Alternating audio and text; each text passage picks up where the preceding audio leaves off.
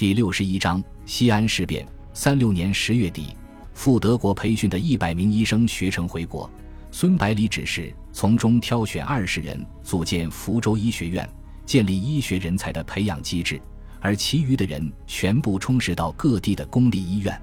接着，省政府正式启动医疗合作社计划，先由政府提供八十万元的启动资金。然后开始在全省范围内吸收参与者。为了增强计划的影响力，孙百里和省政府的主要官员率先加入。经过一段时间的宣传，不少人抱着试试看的态度加入进来，然后再到公立医院看病。结果真的没有收取任何费用。消息传出后，收入最低的工人和农民首先行动起来，纷纷加入。城市的小工商业者和普通市民在经过观望后，也逐渐接受这种做法。把自己变成社员，合作社基本上覆盖了中低收入的阶层。为了扩大兵源，同时为境内日益蓬勃的工商业提供源源不断的劳动力，福建省政府在周边的江西、湖南、广东、浙江等地开设招工处，以非常优厚的待遇吸引外地人到福建来。由于福建的工资比其他地方高出不少，很快吸引了大批年轻人，圆满地完成了招工的任务。这时候，德国政府的援助项目已经全部能够正常生产，其中钢铁厂的产量甚至超过了预定目标，达到年产一万两千吨。在满足下游军工企业需要的同时，把多余的钢材投放到市场上。兵工厂已经能够生产包括大口径火炮在内各种武器装备，使十九路军可以自给自足，不再需要花费巨款从德国购买。节省下来的钱用来购买机器设备，扩大生产。福建的经济在飞速发展，而此时的中国也相对处于发展中的黄金时期。国民政府提出的国民经济建设运动和币制改革取得良好的效果，使三六年的经济水平达到自成立民国以来的最高点。在经济发展的支持下，国民政府积极整编军队，构筑国防工事，准备和日本决战。同时，也没有忘记命令驻扎在西北的东北军张学良部和西北军杨虎城部对陕北的红军根据地进行围剿，消灭国内的最后一个反对势力。东北军和西北军受到全国日渐高涨的抗日运动推动下，厌倦了继续内战。两军领导人张学良、杨虎城开始与共产党及红军发生联系，希望能够停止敌对状态，团结抗日。南京政府对西北前线的进展非常不满，在多次下令督促不果的情况下，蒋介石于十二月四日亲自飞抵西安，命令抓紧进攻，如若不然，就把东北军和西北军解散。张学良、杨虎城力劝蒋介石联合共产党共同抗日，被其严词拒绝，于是两人决定采取兵谏。十二月十二日。张学良的卫队突然包围蒋介石在西安的临时寓所华清池，经过短暂的交火后，解除了蒋介石卫队的武装，抓获蒋介石。与此同时，西北军在杨虎城的指挥下，把西安城内随同蒋介石前来的南京政府高级军政人员十几人全部扣押。这就是震惊中外的西安事变。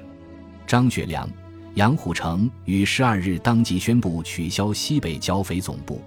成立抗日联军西北临时军事委员会。张学良、杨虎城分任正副委员长，通电全国提出改组南京国民政府，停止内战，释放旧国会领袖及一切政治犯，开放民众爱国运动，保障人民集会结社自由，实行孙中山遗嘱，召集救国会议等八项主张。同时致电陕北的中共中央，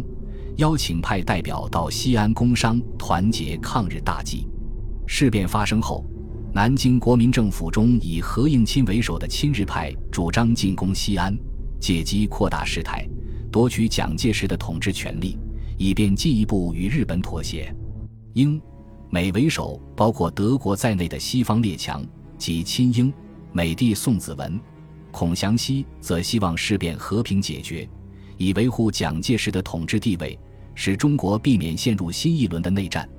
包括十九路军在内的各地方势力对此的反应也非常一致，坚决要求和平解决。然而，夺权心切的何应钦于十二月十六日就任讨逆军总司令，调集十几个师的中央军向西安逼近，并派飞机轰炸西安临近地区。为了挽回事态，宋美龄和宋子文紧急飞往西安，和以周恩来为首的中共代表。以张学良、杨虎城为首的东北军、西北军展开三方谈判，经两天讨论，三方达成了六项协议：第一，改组国民党和国民政府，驱逐亲日派，容纳抗日分子；第二，释放被压的上海爱国运动领袖，释放一切政治犯，保证人民的自由权利；第三，停止剿共政策，联合红军抗日；第四。召集各党各派各界各军的救国会议，决定抗日救国的方针。第五，与同情中国抗日的国家建立合作关系。第六，其他具体的救国办法。而中共方面向国民政府作出的承诺是：第一，停止推翻国民政府之武装暴动方针；第二，苏维埃政府改名为中华民国特区政府，红军改名为国民革命军。直接受南京政府与军事委员会指导。第三，在特区内实施普选的民主制度。第四，停止没收土地政策，执行抗日民族统一战线之共同纲领。二十四日晚，周恩来亲自会见蒋介石，指出不抗日无以图存，非团结无以救国，坚持内战必自速灭亡。蒋介石当即表示，只要我生存一天。中国绝不会发生反共的内战，并以人格担保履行三方在谈判中达成的协议。二十五日，张学良释放蒋介石，并亲自陪蒋介石返回南京。至此，西安事变和平解决。西安事变的和平解决，揭开了国共两党内内战到和平，由分裂对峙到合作抗日的序幕。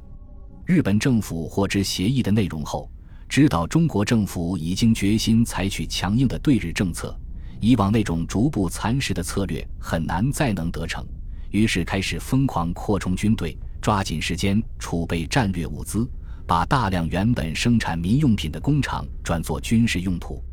同时命令在中国的华北驻屯军派出大量的情报人员和潜伏的间谍配合，四处搜集中国军队的情报。